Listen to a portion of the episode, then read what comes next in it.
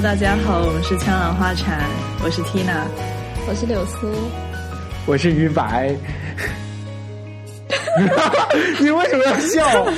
因为你每次怎么感觉于白，然后就好像吸一口气，很不确定的样子。所以你到底是谁？或许是吧。对，然后我们今天的主题是：如果我要开设一门恋爱课，我应该如何设置这堂课？嗯嗯，呃，想办这期节目的原因，是因为之前有在公众号看到看到一篇公众号疯狂的在骂大学中的恋爱课，很多大学好像就是在群众很高的欢呼声当中设置了恋爱课这样一门课，但是那些教授呢就比较老的，然后他们也不太想教这门课，因为毕竟大学嘛，总体而言是一个比较。就是往学术方向走的，你做实验研究，然后写报告、写论文这种方向。然后大家所期望的恋爱课好像不是这一个方向的，所以那些被派去教恋爱课的老师、教授们，可能也不是很特别认真的对待这件事情，以至于那门课变成了一个像讲黄段子一样的课程，然后就被这个公众号疯狂的吐槽，然后这个公众号就说。让那些老一辈的，就是思想陈旧的一些有点闲事的老头来教这门课的话，嗯，然后他们的话语之中又疯狂的充满着性别偏见，对，就像举个例子，就像男人是 男人是视觉动物，然后呢，女人是听觉动物，所以男生走遇到美女就要看，女生喜欢听甜言蜜语。这种，哦，这个实在是不太行。他他尬到我刚才抠地板。T 他呢？T 他人不见了啊！我在啊，我在听。你不想就是评论一下，就是他们现在既有的这种大学恋爱课程吗？呃，因为我没有听过大学恋爱课程，但是我之前看过一个复旦的叫公开课吧。那个是一个女性教授来讲的，我就感觉还好。哦，中间会有差别吗？嗯，那他讲的内容是什么样的呢？可能这只是一篇就是为了骂而骂的一篇就是文章。我感觉可能那个矛盾的点并不是在于恋爱课本身，而是在于黄段子或者诸如呃还有。性别刻板印象的一些言论表达吧，因为其实再想想其他的一些公开演讲，可能跟就之前那个有有一个好像物理的教授还是什么，还是在讲宇宙的一个演讲，然后中间也有那位教授也是个男性，他好像也有 cue 到，呃，就是说了一个黄段子，嗯。然后当时在场就有人不是，嗯，就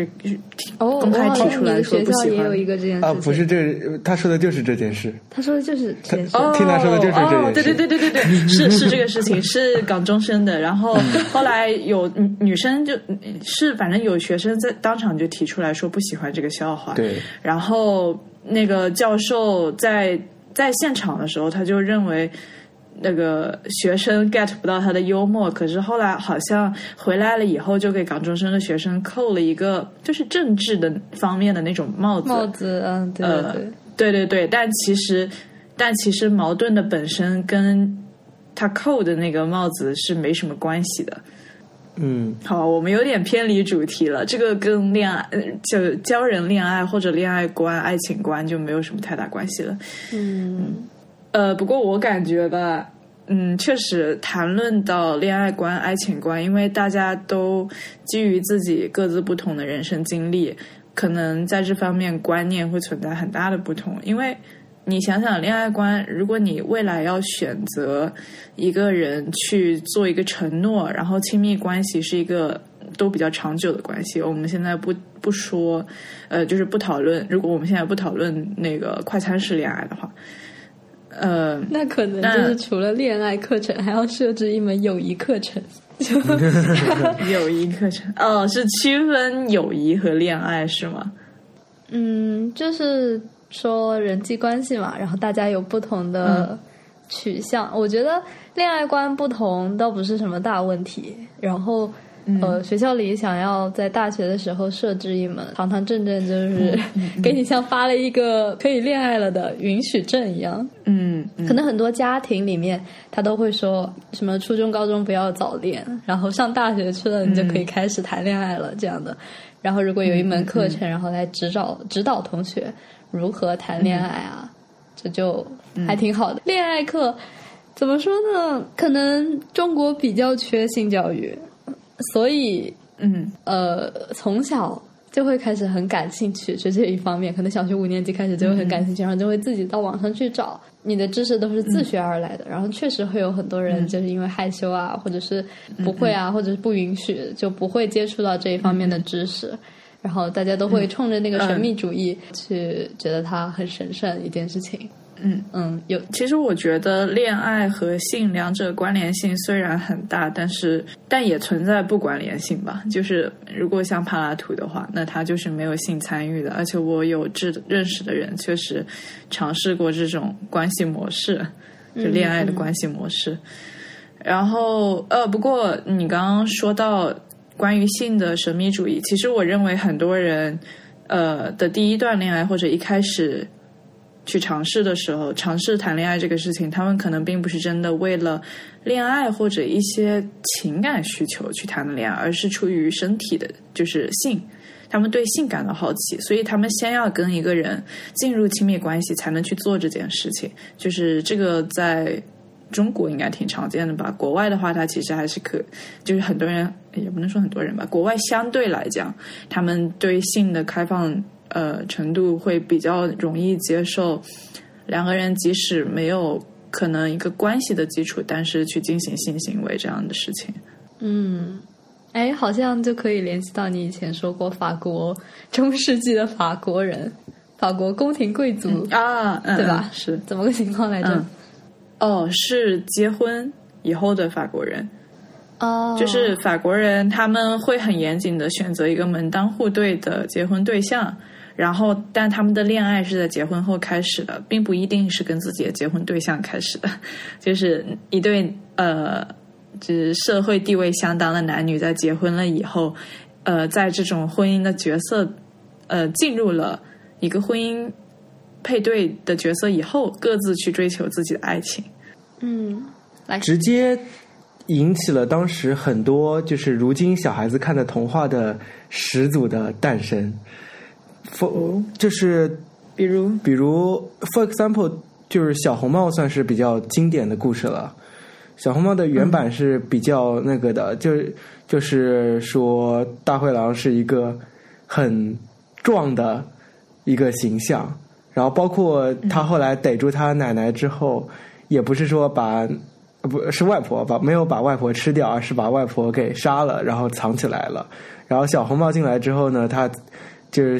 诱导着小红帽跟他进行了一些性行为之后，将小红帽也杀了。然后呢，片尾的最后一句话是：而如今很多像这样披着灰狼的狼皮的呃人比比皆是，希望这这些就是叫什么年轻的女性们要小心之类的，类似于这样的话。然后就是当时一些比较强占有欲，然后反对这种现象的男性，看到自己的妻子参加那种沙龙和那些文化分子们恋爱，很不爽，然后就创造了这些，想要阻止他们这么做。当时也是对于女性是否有不生育的权利、有追求自己爱情的权利，比讨论比较激烈的时代了。嗯，我对此表示怀疑，呃，是吗？因为我还是觉得它是个童话故事。你为什么这个因为？因为我我我就是不能在表面上阻止，然后你得各种隐喻、讽刺吗？呃，对，也当然也有表面上嗯组织的了，但是因为我我知道这个消息来源，是因为我对童话的考据的过程中发现的。哎，这就很好玩，你知道吗？你说的角度就是男方不想要自己的老婆出去乱搞，搞得好像男方没有在瞎搞一样，确实，对？吧？这个角度就很很微妙。对的，但是呃，Tina 说的是她在一本小说吗？呃，那个不是小说，那个是一个哦日本的学者，然后他在研究，嗯，算是吧，但是它里面它那本书的呈现方式是引述了讲述法国那个时代的一些小说情节，但是就是也就是说，确实是虚构情节，可是是基于现实，就当时的那种历史现实来做的。嗯，他们应该是为了维护自己，就是门当户对了之后，就可以维护自己的基础的阶级。然后巩固阶级了之后，可以选择自由恋爱。嗯啊，就是其实完全把婚姻和恋爱给分开来了。嗯嗯但是两者在生活层面上又是共存的状态。男主人跟女主人会分别住在家的不同意，就是房子的两侧。笑死了！我感觉我们已经走歪了。确实，OK，这个大学的恋爱课，我觉得这个呃，那我们先来设置这门课程吧。就是你觉得这门课程应该分为哪些部分呢？如果要要你做一个 syllabus 的话，你觉得应该从什么什么什么开始教？哇，好难啊！首先教，考试是、我其实很难想象它成为一门课程，因为如果是课程的话，它需要有考核。嗯当然，大学里面也有一些所谓的 coursework，就是不一定是一个考试的形式，对对但是有可能是一篇报告或者什么哦，的，我就是觉得报告会之类的。比较我觉得。对的，就是对于恋爱课程来说，考试的话就感觉你要去测测定一个标准，测定一个标答，嗯，那感觉就变得很权威了。然后我们还是希望有嗯就是自由恋爱这件事情存在。嗯嗯嗯，嗯我其实更倾向于去想让让学生更了解关系到底是什么。尤其是恋爱或者这种浪漫的亲密关系是什么，应该通过一些分享会或者演讲的方式，让把它变成一个课程。好像对我来讲，就这个主意怪怪的。哦，就是做分享会。对，做分享会。不过我觉得分享会最大的问题就是，呃，情感分享的内容和分享人当时的状态的相关性特别的高。就是有时候他会特别不客观，比方说他正在热恋期，那他讨论的事情全部都是很开心的一方面的。那如果他们吵架了，他分享的事情全部都是不好的一面，可能听上去你都不想再谈恋爱了。我觉得这门课的就是目标的话，可以变成互相就是增进理解吧。嗯哦，嗯，嗯对，因为我觉得这点很重要。比方说，你跟一个一个人，就是呃，你觉得他很帅，然后或者是觉得他很漂亮，就想跟他在一起，然后你们之间其实恋爱感完完全不相似，然后你还是那种非常不认可任何别的除了你以外的模式的恋爱观。我觉得这就是很致命的一件事情。然后设置这门课的目标呢，就是让你去了解不同的人，有不同的恋爱观，嗯这都是非常可以接受的。嗯嗯，那我觉得如果放在课程里的话，我们先不提那些考核吧，就说要分享的内容，呃，那其实可以从最呃传统的入手，可能是一些比较本土化的，像中国最传统的，然后可以稍微讲一下中国的可能恋爱观或者婚姻观方面的历史，像以前的时候。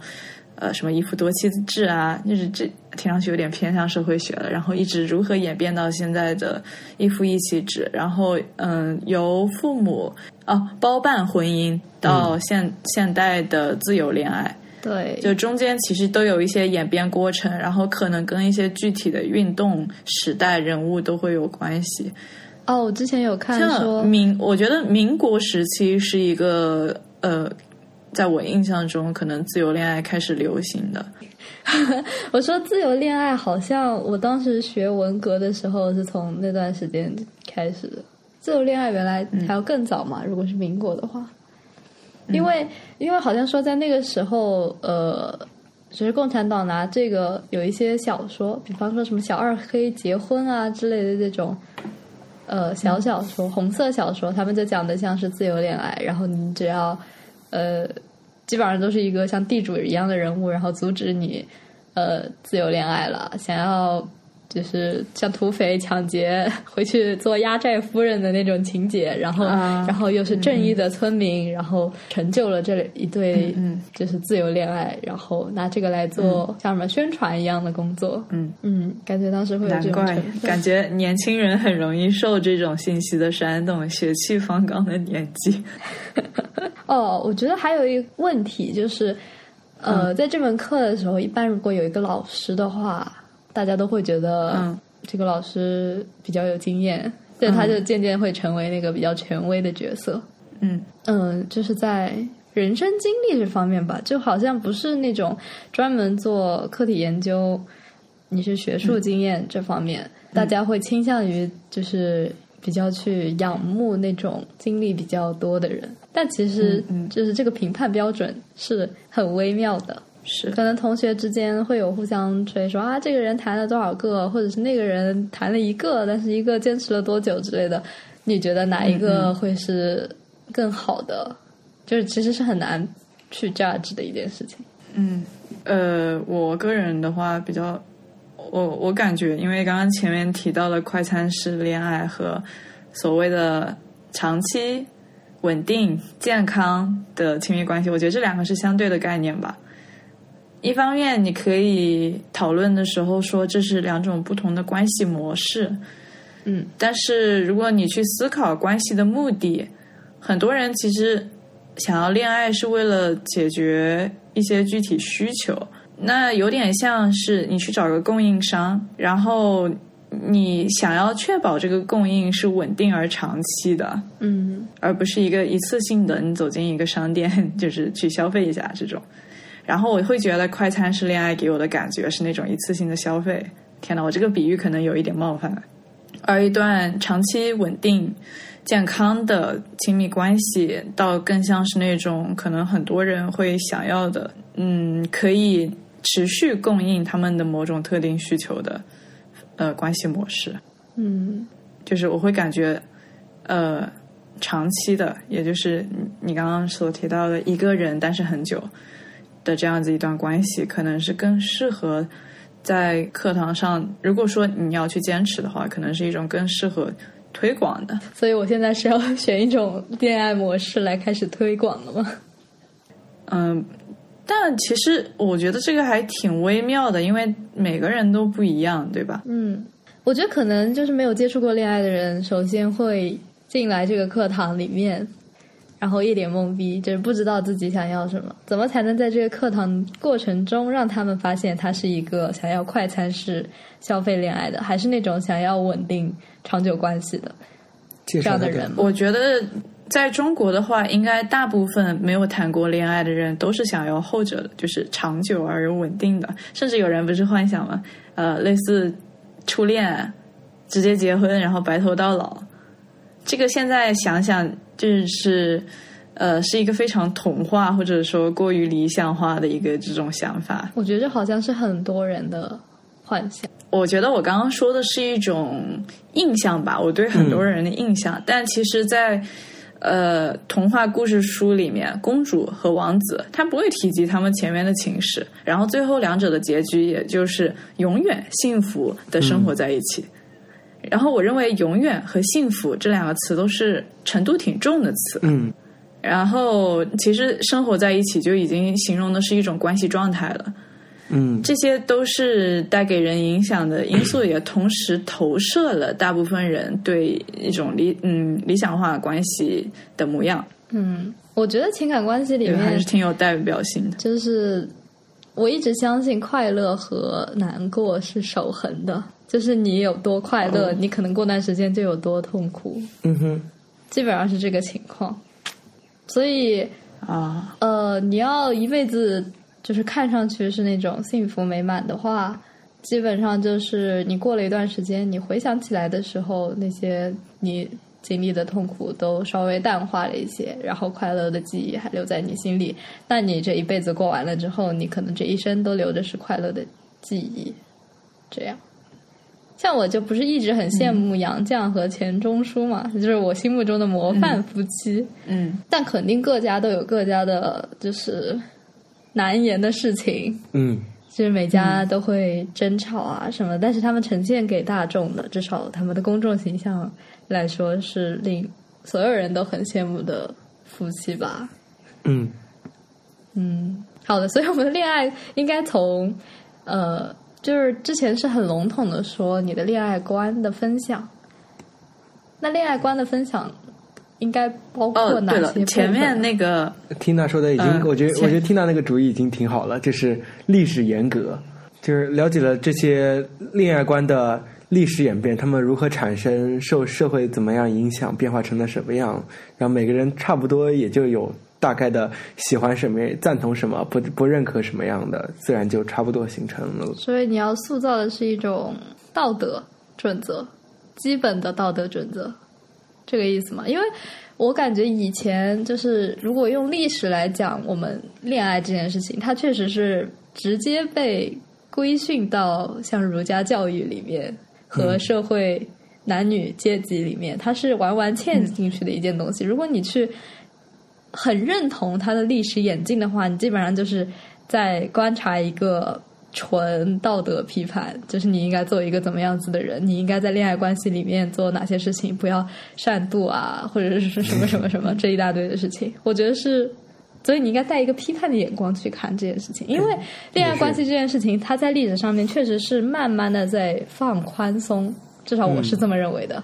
其实想说，一开始去介绍那个关于恋爱啊，还有婚姻关系结构之类的历史，本意上是想要让感觉让大家意识到，恋爱这个事情，就是它的一些条条框框，从以前到现在之所以会存在在那儿，不是因为它应该天然就在那儿的，而是因为它跟社会的稳定性或者构造之之类的东西是有关系的，就是是一些与可以说得上跟自由相悖的东西吧。就是要要让很多人明白这一点，因为许多人在进入关系之前，或者在对这个事情没那么了解之前，我们就已经有很多理所当然的想法。嗯呃，从以前到现在都是。举例子，像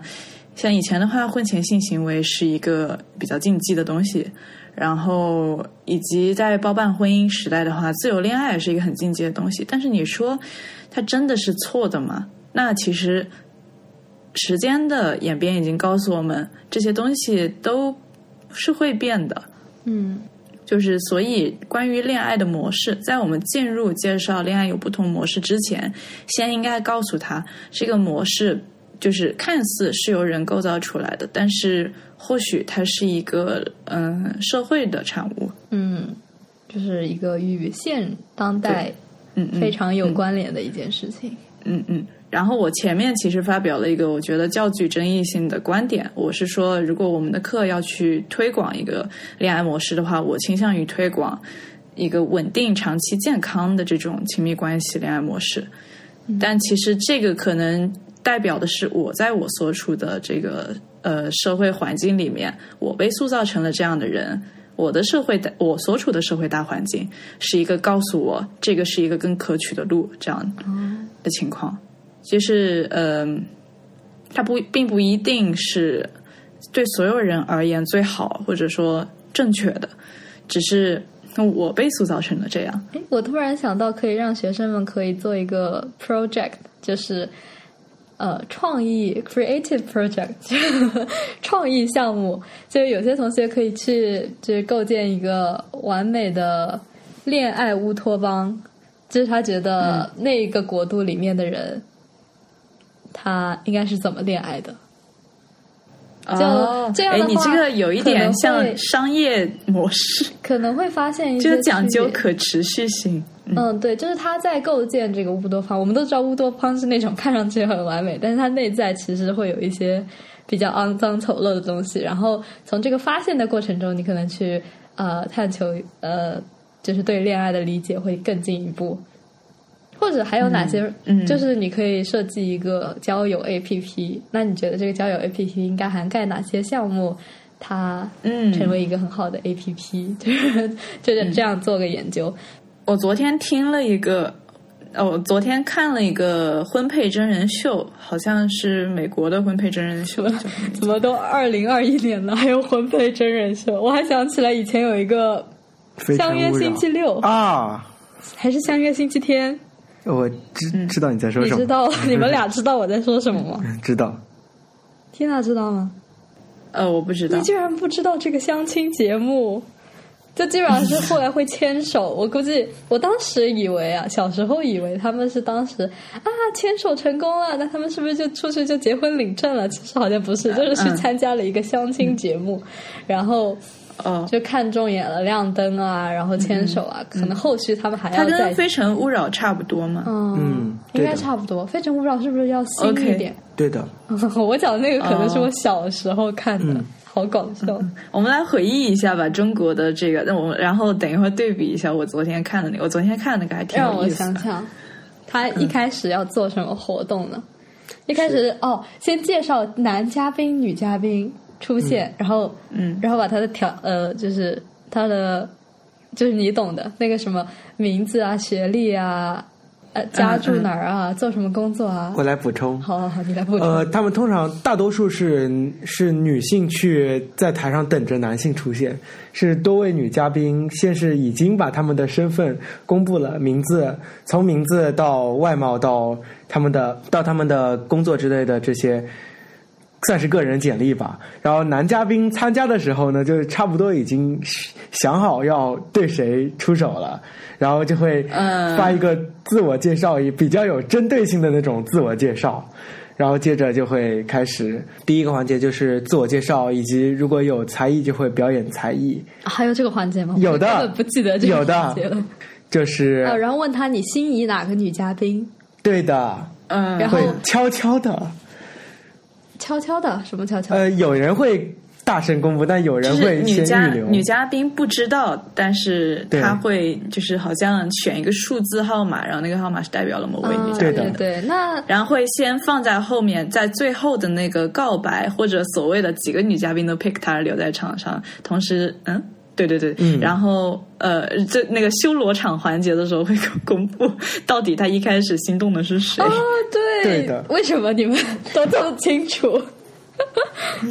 嗯，可能他 pick 就是就是那个男士选心仪的女嘉宾，并没有为他留灯之类的这种情况。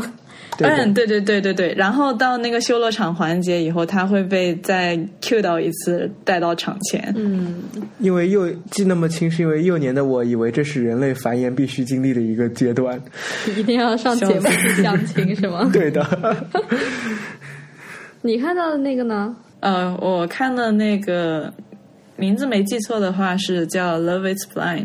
就是爱情是盲目的。然后它的模式呢是先让十五对男女在一个 他们称之为爱巢 （Love Pod） 的小空间，是他们就是每个。男女都要进入一个房间，然后两个房间呢是相连的，可是他们看不到人，就只能听到声音。就是说一男一女可以在在里面对话，然后他们可以聊很多的事情。然后这个节目的初衷是为了让大家找到能够共度一生的结婚对象，所以说在在在这个谈话环节，期待的是一些比较深入的、坦诚的对话，然后让他们来判断这个人是否是自己未来想要。结婚的那种可以一直走下去的，然后这这种恋爱的环节会进行持续七天，就是你每天假设你是一个女嘉宾，然后你每天会和十五个男嘉宾聊天，然后你对他们当就是基于这个聊天的氛围啊，还有一些话题啊，就你可能会对其中一位嘉宾会特别有好感，因为觉得你们两个很合拍，但是全程你最多只能听到他的声音，可是你不知道他到底。是个什么样的人，以及看起来，呃，是什么样，长什么样子。然后在这个七天内，你要选择一个人求婚。呃，一般来讲是男嘉宾向女嘉宾求婚，但我昨天看到的一对呢，是男嘉宾在向女嘉宾求婚的时候，女嘉宾说：“我是一个不喜欢被分配角色的人，就是比较喜欢做一些反叛的事情。”然后他就反求婚了。哦，对，然后那个是第一个环节第二个环节是拍摄的？怎么录制这个环节的？就是七天内的，就是聊天片段，有意思的都会给你剪到节目里面去给你看，这样。，对对，哦中间有大量的剪辑，其实有很多的嘉宾我们是没怎么见到他们出现的。然后最后应该是在结婚，嗯，在那个呃求婚环节的时候成了六对，然后就到了下一个环节。我感觉。可是可是他们到这个时候其实是未婚夫妻，就是 engaged，、嗯订婚了，但是没有真的结婚。然后在下一步是他们会见面，见面了以后去度蜜月，呃，度假就是一起。然后呃，到这里我其实就没接着往下看了，因为我觉得他那个剧本的感觉、演的感觉还挺重的。嗯但是中间有一些，就前面他们接触一下男女嘉宾接触的时候，有一些细节，比如说，呃，肢体语言，就是喜欢一个人真的会靠得很近，而感觉不太对，但是一时的时候，你可能出于一些原因跟这个人还是推进到了一个关系的程度，可是身体还是会，因为你会观察到那些嘉宾身体会本能的离远一点，就挺好玩的，嗯。对，然后中间描述到的这些人都是挺有代表性的一些性格，比如说两个特别有主见的人，很理性，但是同时又有感性的一面。就感性的那一面，就是他们非常坦诚的交换各自的想法。然后那一对应该是到最后最合拍的。然后中间还出现了自称是双性恋的男嘉宾和一位嗯，就是很很具女性特色，就较为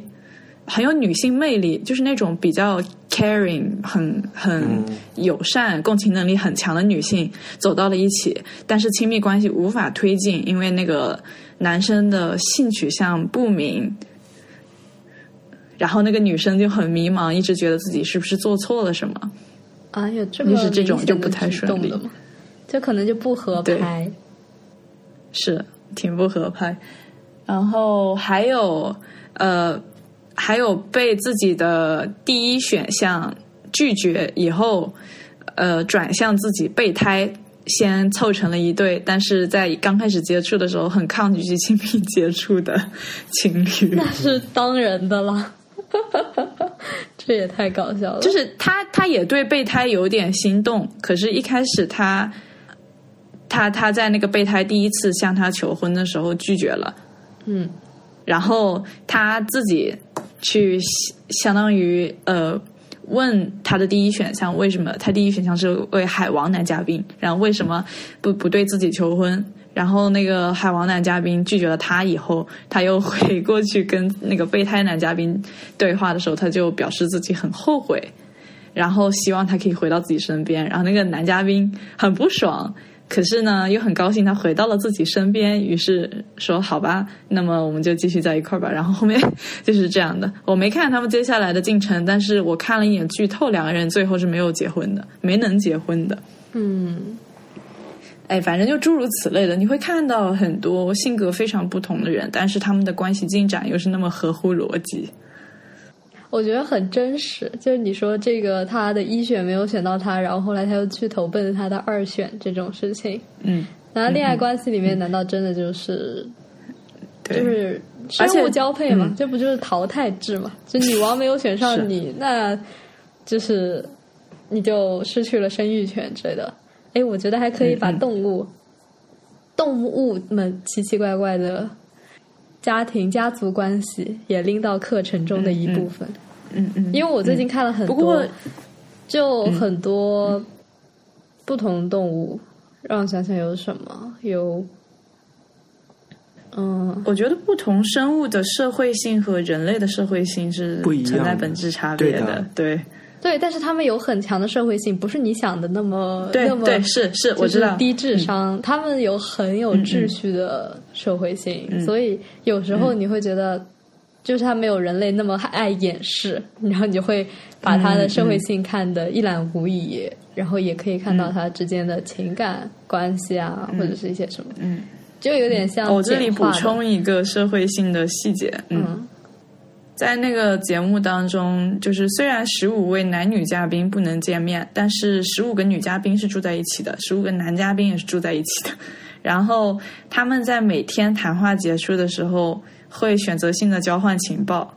然后那个就是拒绝了一个人的那个海王男嘉宾，他其实同时撩了三个女嘉宾，而且三个女嘉宾聊起来的时候都有意识到这一点。哦，但是这个海王男嘉宾也知道他是可以回去跟自己的兄弟们交换情报的呀，他没有想到吗？难道？是这样的，就是呃，其中那个被他拒绝的女嘉宾不是很着急的问他求婚的事情吗？但其实这个前面是因为男方在交换情报的时候，他的那个备胎就有一天回来很兴奋的跟大家说，觉得已经选好了那个对象了，但是那个备胎男嘉宾的心动就是。这个对象呢，其实是在海王男嘉宾的候选女孩名单上的，然后他可能一瞬间就占有欲作祟啊之类的，感觉有点不爽，于是，在当天的谈话里面就跟那位女嘉宾说了一些特别暧昧的话，类似“我觉得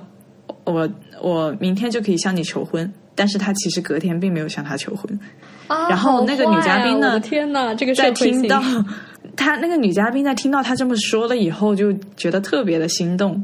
然后在隔天，他的那个呃备胎男嘉宾向他求婚的时候，他就拒绝了他。其其实他拒绝他是因为有这个前情在的，所以这个是他们回去交换的情报对他们一些呃实质性关系进展产生的影响。嗯嗯，好有意思。我们从恋爱课聊到了相亲，我真的感觉恋爱课应该被放在那个社会学范畴里面。其实统计学可能也可以考虑一下，因为很多的那个约会软件，它是有一些算法在背后的。嗯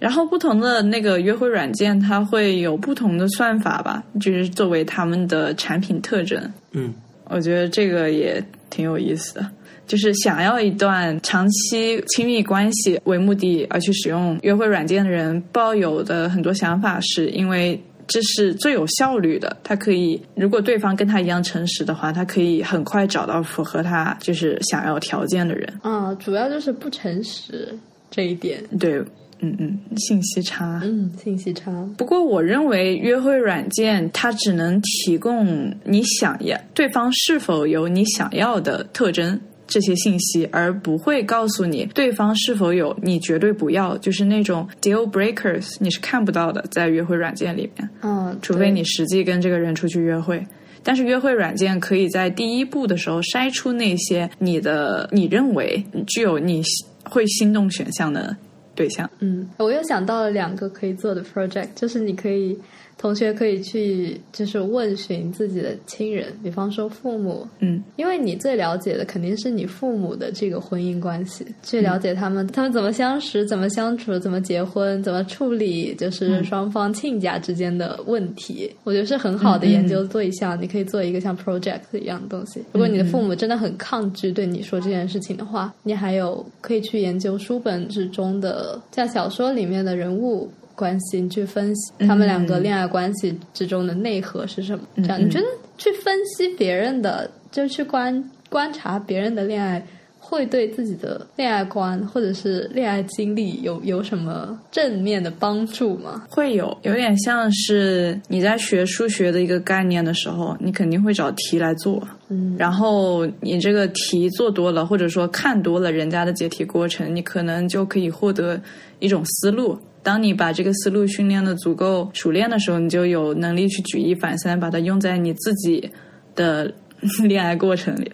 哇，这个听上去超级是的，程序化。对，就是我我可能不是很想这个课程发展为什么恋爱宝典一二三四五六七八条，就是这个样子，那就很窒息。嗯呃，就是这门课绝对不要发展成的样子。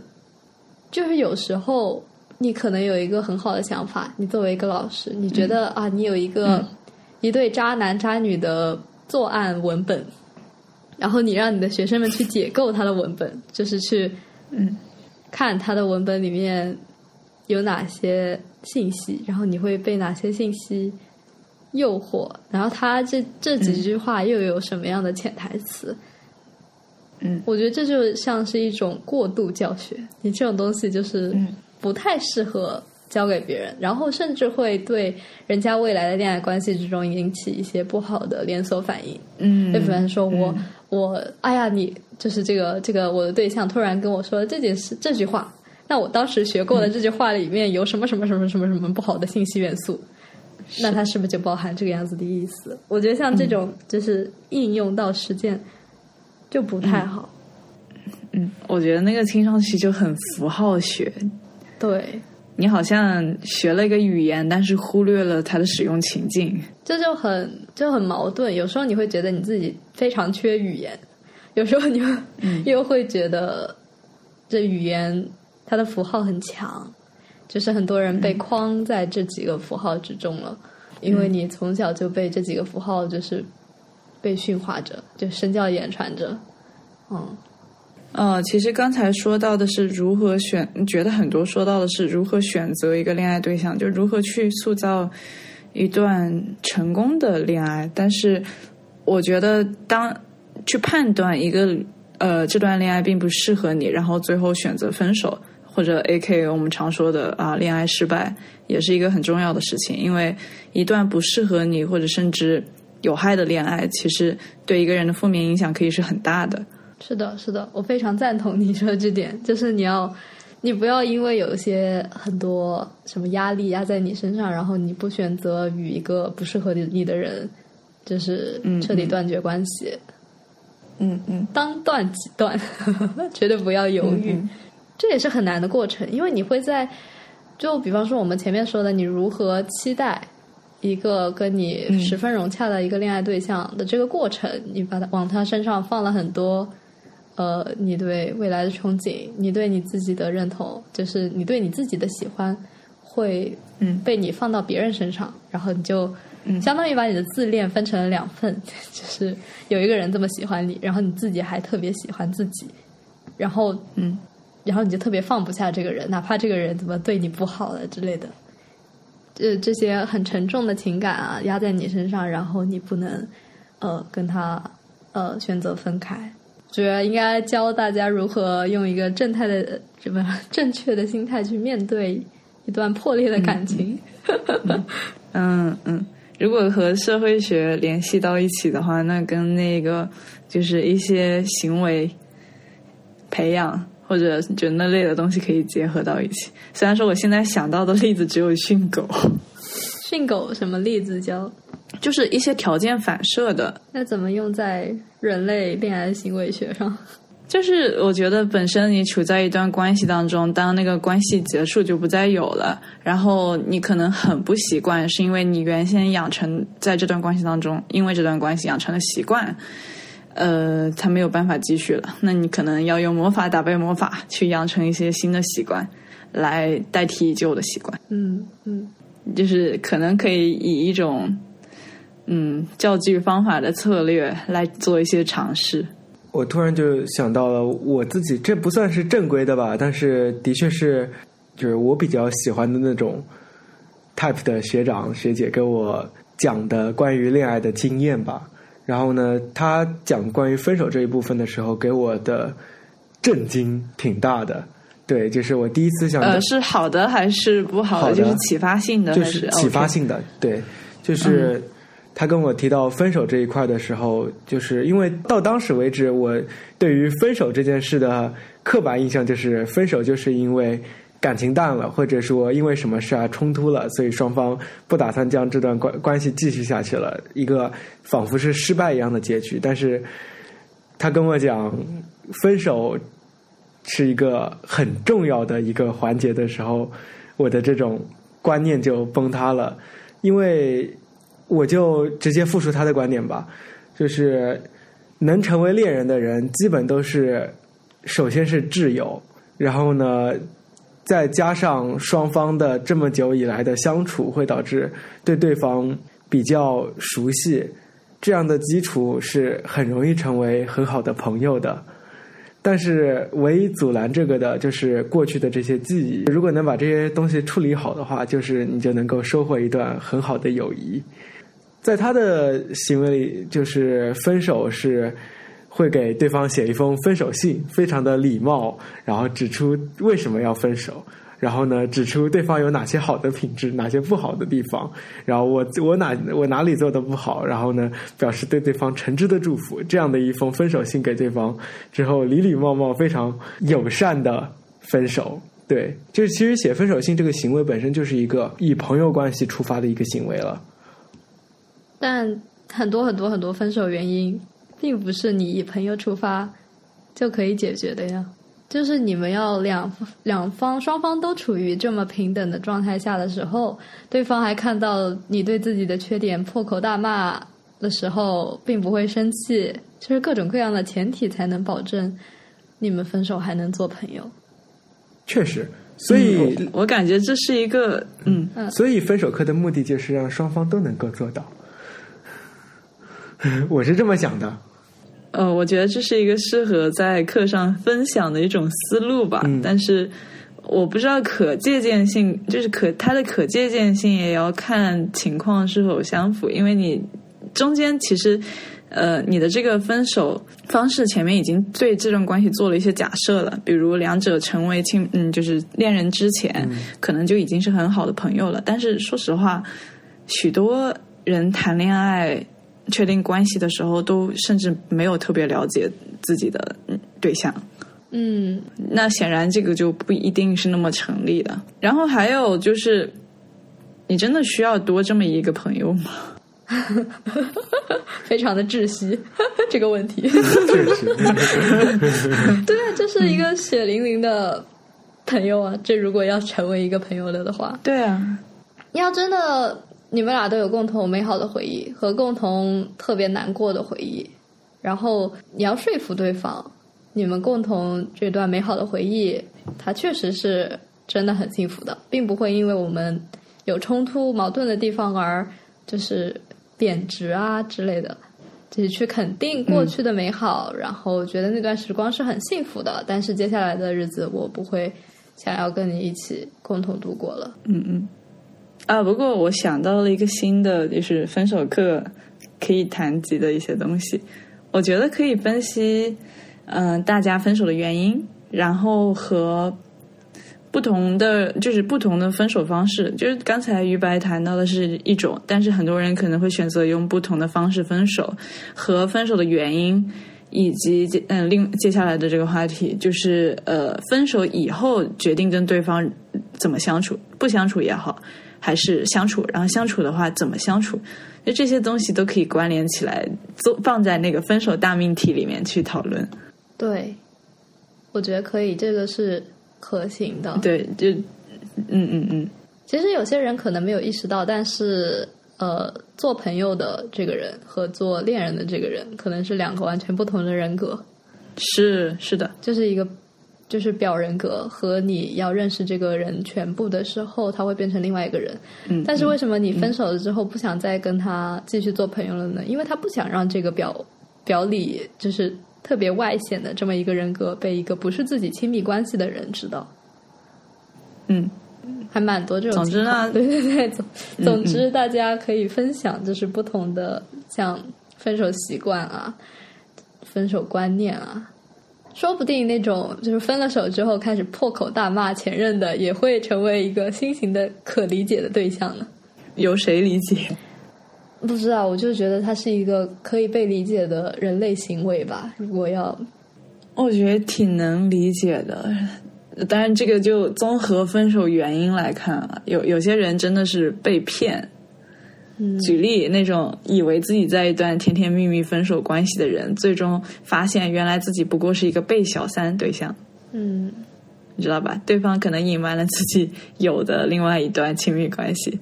然后让让这个这个人所本以为的甜甜蜜爱情，原来是一段嗯、呃不合理、不道德的关系。那这种冲击有欺骗的成分在里面，你就很好理解为什么他后续感觉到的情感是愤怒。哦，你就是那种非常就事论事的人。那我们从那种就是，如果这个人一直在骂他的前任的话，他可能是出于一种不想认同他前任的心理，因为他前任对他的抛弃，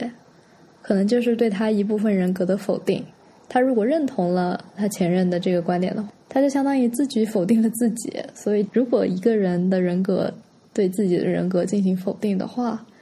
他就会开始出现精神分裂啊，像抑郁症一样的出现一系列精神状态上的问题。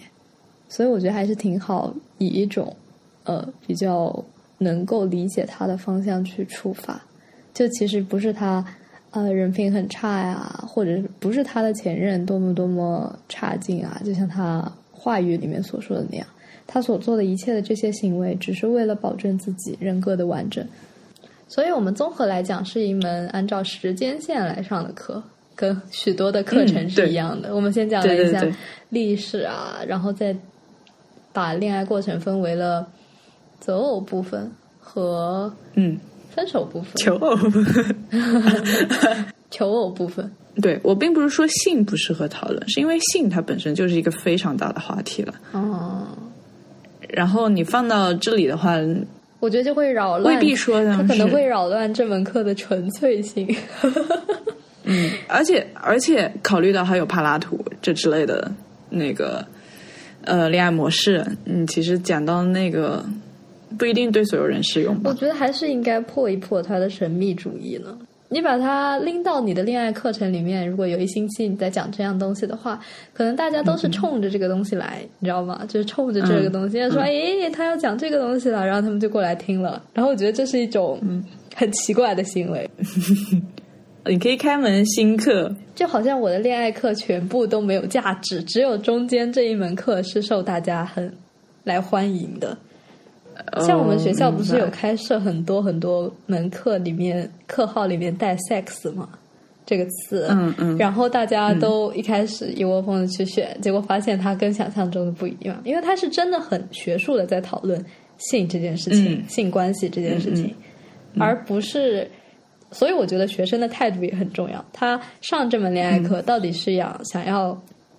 做什么？他想要巩固他自己的那一套婚姻价值观，然后想要来过来相个亲，或者是 什么样子的，抱着不同目的来上课，他就会获得不同的东西吗？嗯像我觉得那些呃，在公众号骂那些大学课程怎么是一个糟老头在讲荤段子的那种学生，其实感觉那些大部分学生也是冲着荤段子去的，大家就是你讲我听，然后大家其乐融融那一副场景。然后我们是全 coursework，对吧？就是呃，对一个 presentation，一个 research，、然后再做个 project，我觉得还是不错的，可以增进大家对恋爱的理解。然后就是我们尽量目标是一个做一个能够平等待人的，在恋爱关系中平等待人的这么一个人。嗯嗯，嗯，我觉得尊重最重要了，理解万岁。嗯，好吧，就这样吧。